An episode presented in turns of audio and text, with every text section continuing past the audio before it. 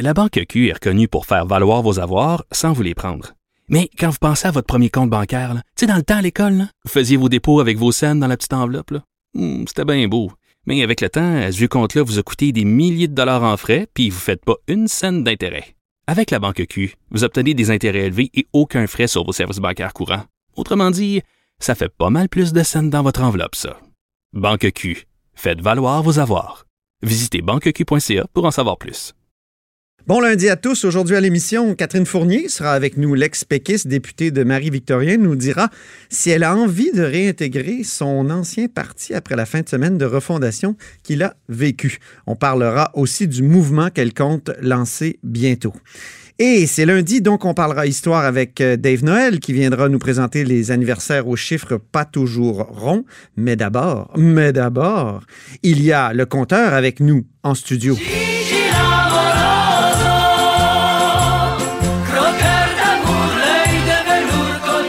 Ben oui, le compteur Jean-François Gibault, euh, qui est aussi accessoirement directeur de la recherche à QMI. Bonjour.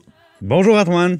Donc, le premier ministre de l'Alberta a fait un discours d'une heure en fin de semaine afin de présenter sa commission sur le Fair Deal for Alberta. On pourrait traduire ça que par une bonne entente pour l'Alberta dans la Confédération. Il y a Preston Manning qui va diriger ce- cette commission-là. Stephen Lawhead va, va y siéger. C'est une sorte de commission Bélanger-Campo de, De l'Alberta. De, l'Alberta, c'est ça, exactement. Ils ont jusqu'au j- 20 janvier pour euh, développer des, des- des- des solutions pour l'Alberta qui est en crise économique euh, crise euh, financière. Il y a des gros déficits.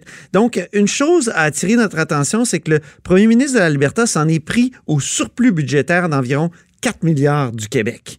Écoutons Jason Kenney à Red Deer en Alberta en fin de semaine. where Alberta has by far the largest per capita deficit in the country, forcing our government to make very difficult decisions. Uh, and by the way, it is not lost on us that as we do that, our friends in Quebec just posted a $4 billion surplus while receiving $13 billion in equalization payments generated primarily by Alberta taxpayers.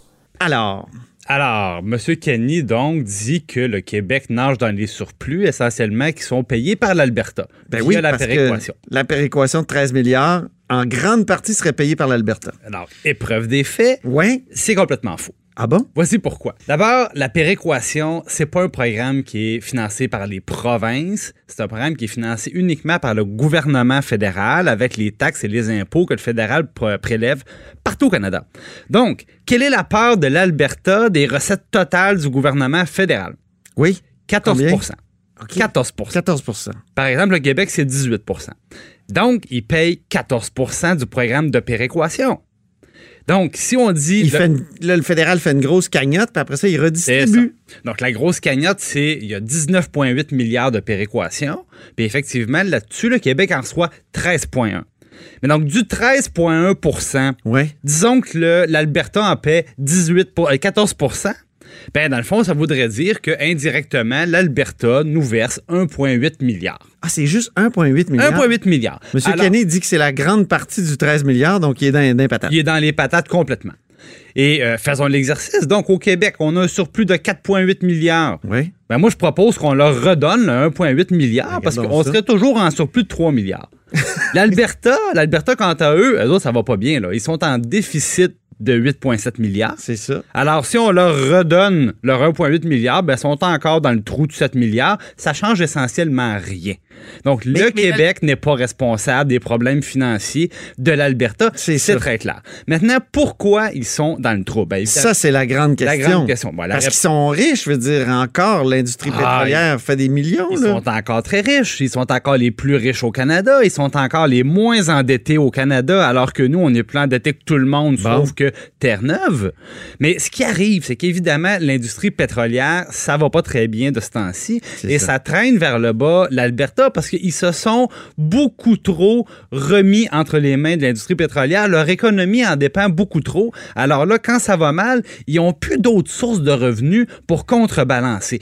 Parce que les Albertains, pendant que ça allait très bien, l'industrie pétrolière, ils se sont donné des beaux congés de taxes, comprends-tu? Par ça. exemple, au Québec, on a une TVQ. TVQ de 10 ça, Ouais. ça nous rapporte 22 milliards En Alberta, de dollars. il y en a pas. Il y en a pas, c'est zéro. C'est ça. Donc, il, en- il pourrait commencer par avoir une petite taxe de vente, ils n'en ont pas du tout. Maintenant, l'impôt. Hein? Au Québec, on a euh, des taux progressifs d'imposition qui vont jusqu'à 25,75% en Alberta, tout le monde paye 10% sauf ceux qui ont un revenu imposable de plus de 131 000 c'est-à-dire vraiment les plus riches. Mais sinon, c'est 10% pour tout le monde.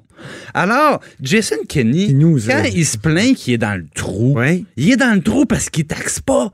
Parce que si le gouvernement de l'Alberta taxait comme on taxe au Québec, disons qu'on prend l'Alberta, puis on dit on met la même structure fiscale que celle qu'on connaît nous au Québec. Alors, ce que je fais, c'est que je prends juste les revenus fiscaux. Là, là j'enlève les redevances pétrolières, les permis, les droits, les vrais revenus fiscaux, taxes et impôts.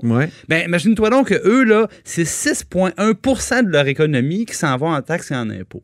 6,1 6,1 Nous, au Québec, par comparaison, c'est 16,6% euh, de notre PIB qui part en taxes et en impôts. Ce qui est énorme. Ce qui est énorme. Mais ça, ce que ça veut dire, c'est que si l'Alberta taxait comme nous, on le fait au Québec, il y aurait 38 milliards de plus dans leur coffre. Ben, pourquoi ils n'adoptent pas le modèle québécois? Ben, parce qu'ils veulent pas. ils veulent pas, puis honnêtement, ils pourraient pas faire ça du jour au lendemain. Ils tomberaient en récession, c'est bien évident. Mais prenons un peu de recul. Pendant des années, nous, au Québec, on s'est développé un État beaucoup plus large, beaucoup plus généreux, mais qui nous coûte aussi beaucoup plus cher. Et pendant des années, on a payé un prix, c'est-à-dire qu'on avait un niveau euh, d'entrepreneuriat plus bas, de productivité plus bas, nos investissements privés étaient plus bas. Mais il y a des bonnes retombées à ça. Mais ben oui, il y avait des bonnes retombées. La criminalité, l'incarcération, c'est tous des taux qui sont meilleurs qu'ailleurs dans le Canada. Ce que je veux dire, c'est qu'il y, a des raisons hystériques pourquoi on, a une richesse par individu plus faible au Québec. Et pendant ce temps-là, en Alberta, ben, c'était l'inverse. Il n'y avait aucune charge fiscale. Donc, c'était un peu le paradis. ils en ont profité pendant longtemps.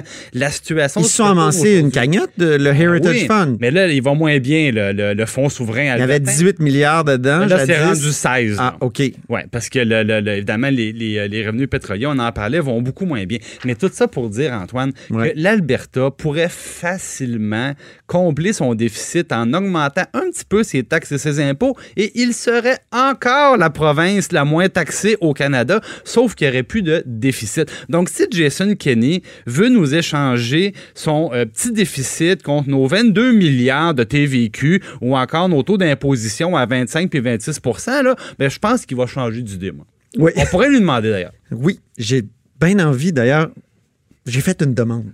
Et qu'on aimerait ça. Oui. Merci beaucoup, Jean-François Gibault, notre compteur et accessoirement directeur de la recherche à QMI. Alors, à demain.